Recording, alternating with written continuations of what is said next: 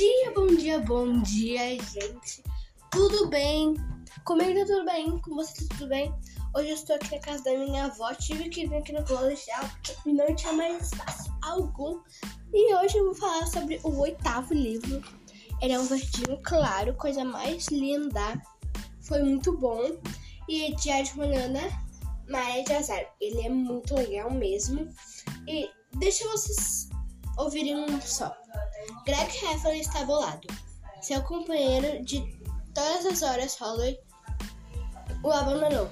E encontrar novos amigos na escola acabou se revelando uma tarefa muito difícil.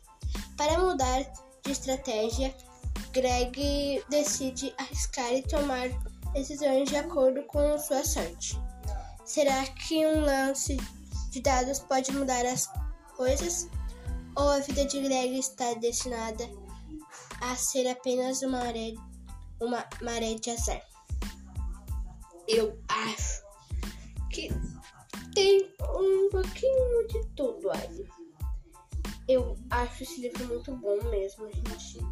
Eu gostei mesmo dele. Esse é o oitavo. Jeff Kinney. E aqui quem fala é Valentina Machado. Bye, bye.